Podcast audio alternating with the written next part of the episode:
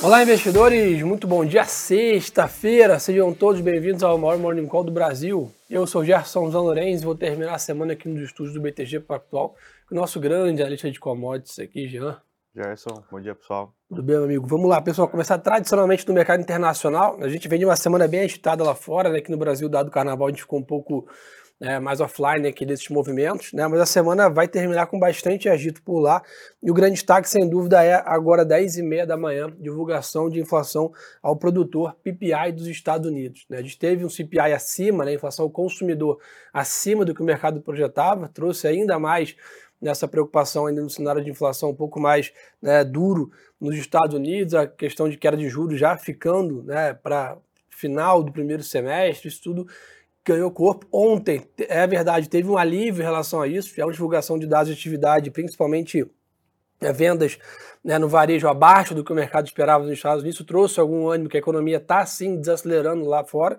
E aí o mercado voltou a ficar um pouco né, na dúvida em relação a isso. E esse dado de hoje acaba sendo o grande fiel da balança né, nessa sexta-feira para terminar a semana sobre essa trajetória de inflação é, nos Estados Unidos. Então, muito importante, o mercado abre em alta, né, o S&P sobe 0,20, né, a Europa está um pouco mais intenso esse movimento, o Eurostock sobe 0,60, Londres né, com 1% de alta, né, a Ásia também né, tem impacto desse né, apetite a risco no mercado internacional, então é um dia positivo sim, mas esse grande disclaimer aqui desse indicador 10 e meia é, da manhã com dados é, de inflação. E aí vai automaticamente direto no preço de commodities essa questão de juros aí.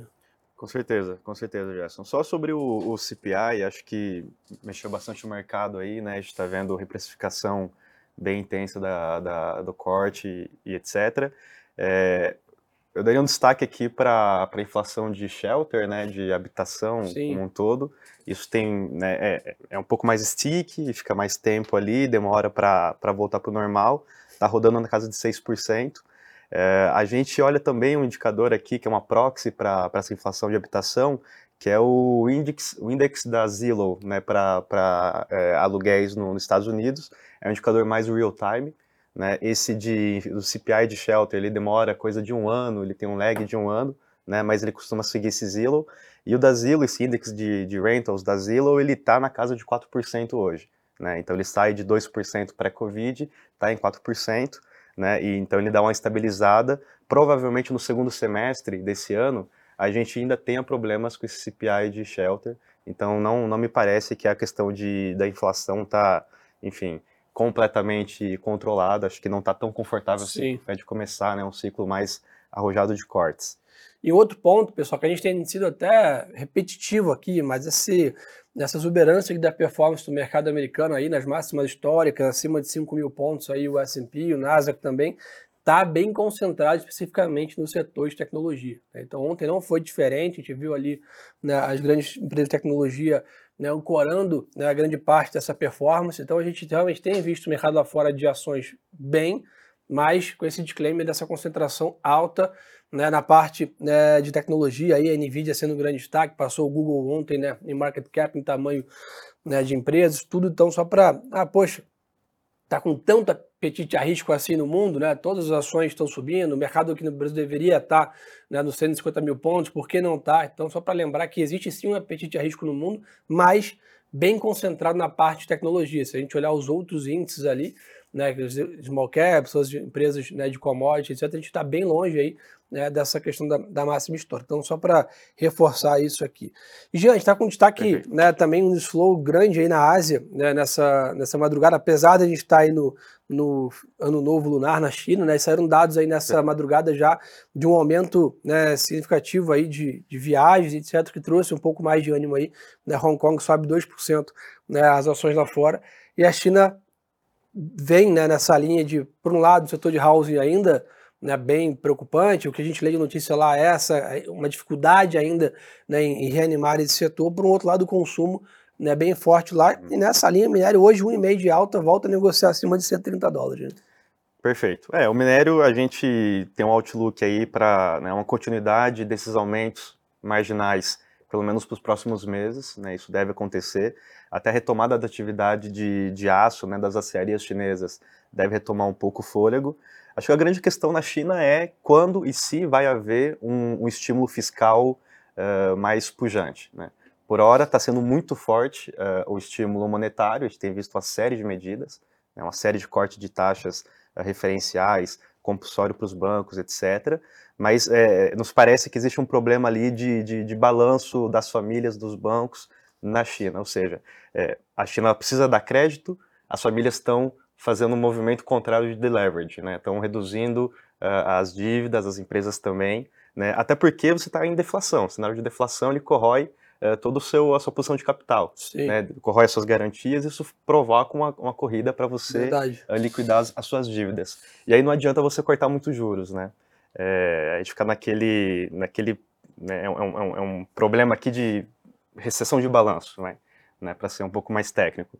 Então, enquanto não houver um, um estímulo fiscal mais, é, né, mais direto, a gente talvez fique nessa questão de né, a China vai recuperar, não vai, como é que vai ser? É, e nesses patamares né, de minério, a gente ainda segue né, ainda um pouco, vamos dizer, até intrigado né, de ver a performance da Vale bem correlacionada né, com minério, que hoje né, o preço da Vale aí de 60 abaixo não conversa com o minério de 132 dólares. Né? Perfeito, é isso aí. Perfeito. No modelo, a gente tem um modelo aqui acima de 110, o preço do minério deveria ser é, bem, bem positivo para a Vale. E já está um bom tempo acima aí do, do 110, né? Boa. A gente bateu 140 no passado, está quase 130 agora, né, dependendo do, do vértice que a gente olha aqui. E nessa linha de Vale, pessoal, até para dar um spoiler para vocês aqui de Brasil, né, ontem teve sim reunião do conselho da companhia, mas terminou sem né, ainda nenhuma é, conclusão sobre né, o próximo presidente ou a continuidade do presidente da companhia, hoje Eduardo Bartolomeu. Né? Então, devem ter novas reuniões agendadas para a próxima semana, mas ainda sem data marcada. Então, por enquanto, ainda sem novidades sobre né, o próximo presidente da mineradora aqui né, brasileira. Lá fora ainda, pessoal, só para não, não perder o foco, então, bolsas para cima, dólar de lado lá fora, 10 anos tem abertura de taxa, assim, é 4,26 aqui, né, o título de 10 anos dos Estados Unidos. Minério, como eu já comentei, 131 dólares aqui, 50. Agora, o petróleo hoje apresenta um dia de queda. É, volta a negociar ali a 82,60. Mas, já acho que bem, quase que copicola ali do, do que uhum. você tem comentado aqui de níveis de petróleo, nesses 80 abaixo aqui, é o nosso, nosso alvo ainda, ou como é que tá a cabeça? Perfeito, continua sendo. É, agora tem, um, tem uma questão também que é a seguinte, Gerson. A gente, é, devido a esse conflito no Mar Vermelho, é, a gente tem visto uma falta de produtos, né, de, de inputs é, destilados na Europa.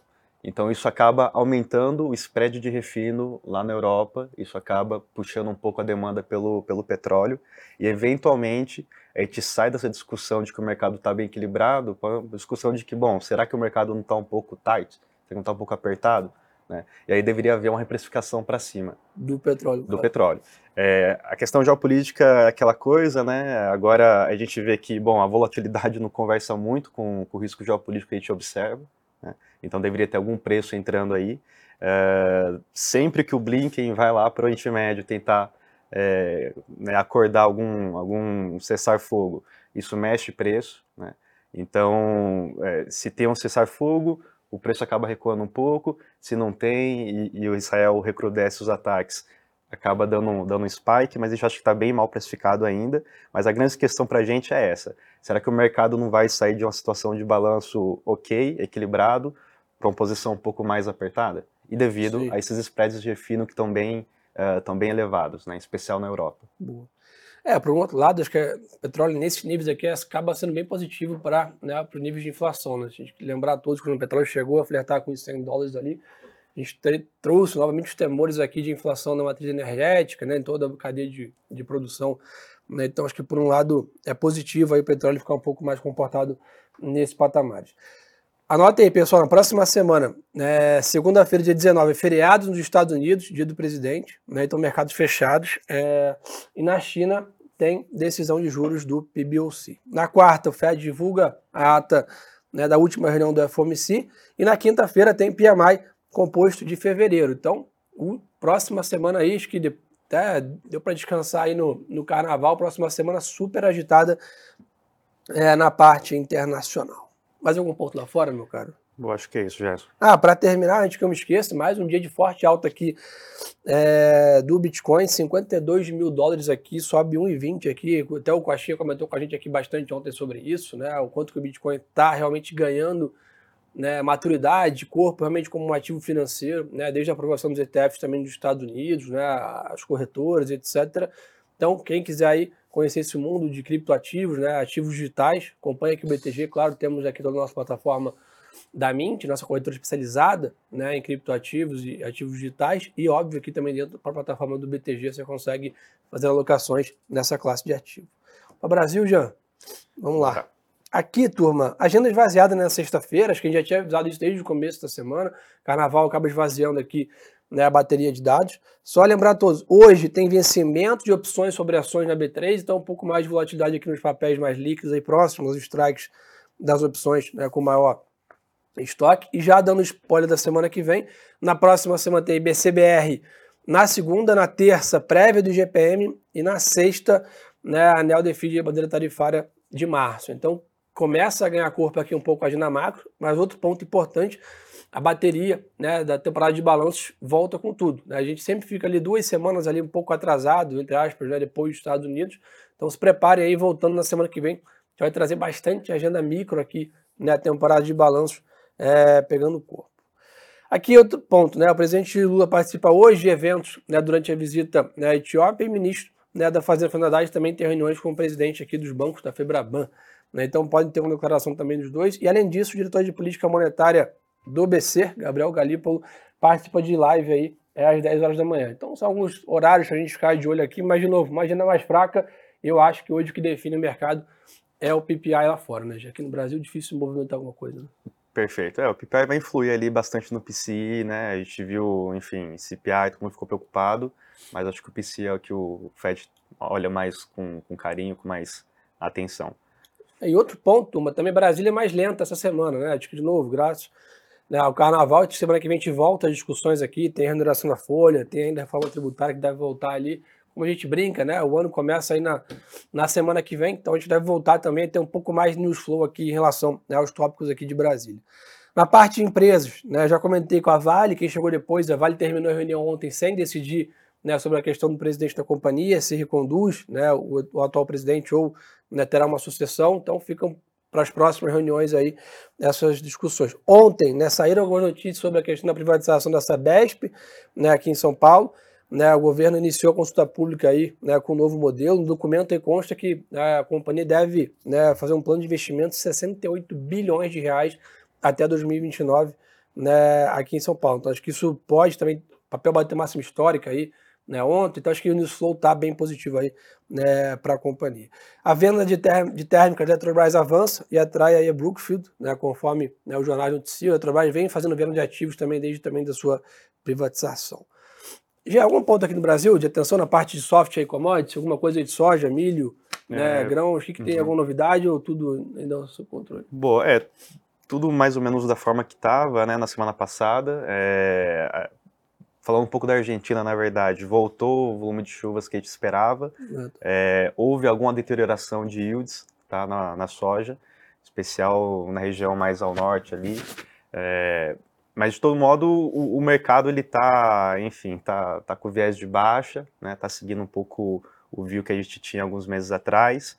E ontem a gente teve o início de um fórum lá no, na USDA, né, nos Estados Unidos, no Departamento de Agro norte-americano, e ali foram revistos né, uh, estoques finais para milho e soja e projeção de área plantada para o ciclo 24-25, que já é discussão da próxima safra. É, os estoques finais vieram acima tá, do que o mercado esperava, isso acabou fazendo derreter a, as cotações em Chicago. É, a área plantada para milho reduziu um pouco, marginalmente, em compensação aumentou na soja. Uh, essa redução de área no milho não é suficiente para botar nenhuma, nenhuma alta no, na cotação, muito pelo contrário. Né? É, na verdade, o que houve, é, o que vai haver, na verdade, é um, um shift né, de plantação por conta de um yield, e aí no caso um yield financeiro melhor no caso da soja do que do milho, então a soja remunera financeiramente melhor. Uh, aí você também tem um relativo que a gente sempre olha, né, preço da soja versus preço do milho, está é, positivo para a soja, então isso que acabou provocando a redução da área de milho e aumento da soja, mas o mais importante é estoque final maior.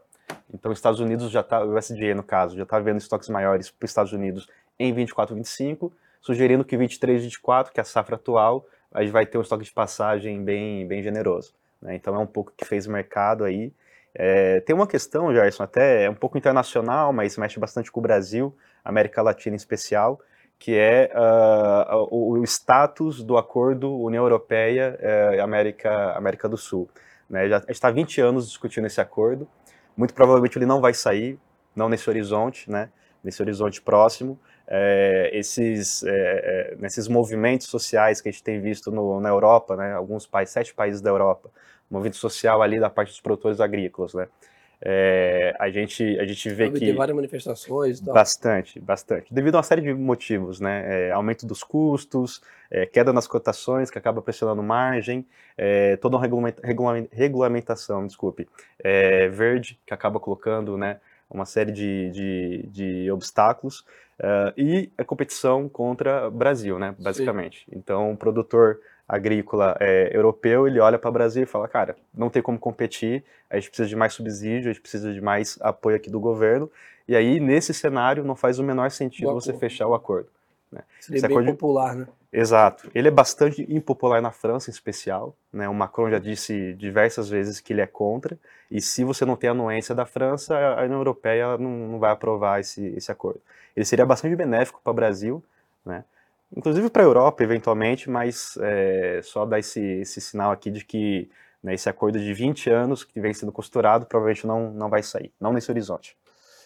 Boa, turma. Então, acho que para sexta-feira mais lenta aqui de Brasil, é isso, turma. De novo, grande destaque é lá fora, inflação produtor PPI dos Estados Unidos, dado divulgado às 10h30 da manhã, projeção do mercado é uma alta de 0,1 na comparação mensal. Então, fiquem de olho, acho que é esse dado que vai ditar a performance dos mercados hoje, apesar que o mercado abre sim no campo positivo levemente nos Estados Unidos, um pouco mais intenso na Europa e Ásia, aqui capturando esse overnight aqui, no final do dia ontem do mercado americano. Jean, obrigado aí pela parceria. Quem Gerson, quiser ainda mais conteúdos, uma, aproveita, me segue no Instagram, tá aqui, ó, Gerson Zolorenz, tá no PIN aqui. Acompanha os conteúdos lá no intraday que a gente solta com vocês. Compartilhe o Morning Call com seus colegas aí, somos a maior live do mercado financeiro matinal que graças à confiança de vocês, deixe o nosso muito obrigado aqui em nome do banco. Uma boa sexta-feira de negócios, um excelente final de semana e lembre-se, pessoal, que o melhor ativo é sempre a boa informação. Um abraço.